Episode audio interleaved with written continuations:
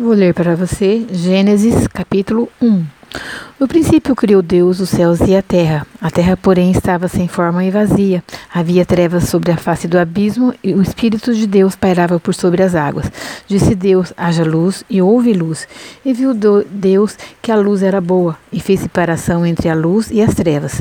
Chamou Deus a luz dia e as trevas noite. Houve tarde e manhã, o primeiro dia. E disse Deus: haja firmamento no meio das águas e separação entre águas e águas. Fez, pois, Deus o firmamento e separação entre as águas debaixo do firmamento e as águas sobre o firmamento. E assim se fez. E chamou Deus ao firmamento os céus. Houve tarde e manhã, o segundo dia. Disse também Deus: Ajunte-se as águas debaixo dos céus num só lugar, e apreça a porção seca. E assim se fez. A porção seca chamou Deus terra, e ao ajuntamento das águas, mares. E viu Deus que isso era bom. E disse: Produz a terra relva, ervas que deem semente e árvores frutíferas que deem fruto, segundo a sua espécie, cuja semente esteja nele sobre a terra. E assim fez, se fez. A terra, pois, produziu relva, ervas que davam semente segundo a sua espécie, e árvores que davam fruto, cuja semente estava nele, conforme a sua espécie. E viu Deus que isso era bom. Houve tarde e manhã, o terceiro dia.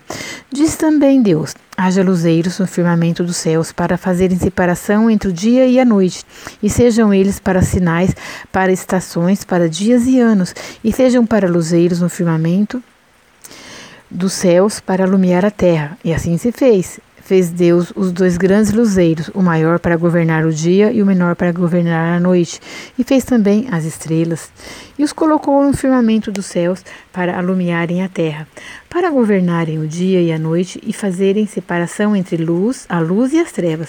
E viu Deus que isso era bom. Houve tarde e manhã, o quarto dia. Disse também Deus: Povoem-se as águas de enxames de seres viventes, e voem as aves sobre a terra, sobre o firmamento dos céus.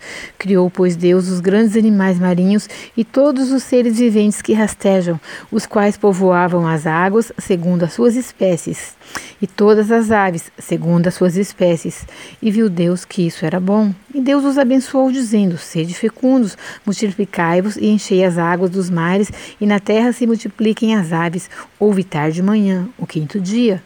Disse também Deus: produz a terra seres viventes, conforme a sua espécie, animais domésticos, répteis e animais selváticos, segundo a sua espécie. E assim se fez. E fez Deus os animais selváticos, segundo a sua espécie, e os animais domésticos domésticos conforme a sua espécie, e todos os répteis da terra conforme a sua espécie.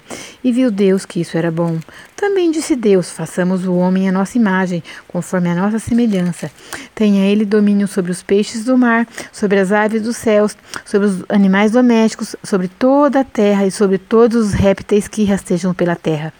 Criou Deus, pois, o homem, a sua imagem, a imagem de Deus o criou, homem e mulher os criou.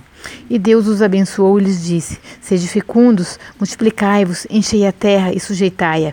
Dominai sobre os peixes do mar, sobre as aves dos céus e sobre todo o animal que rasteja pela terra.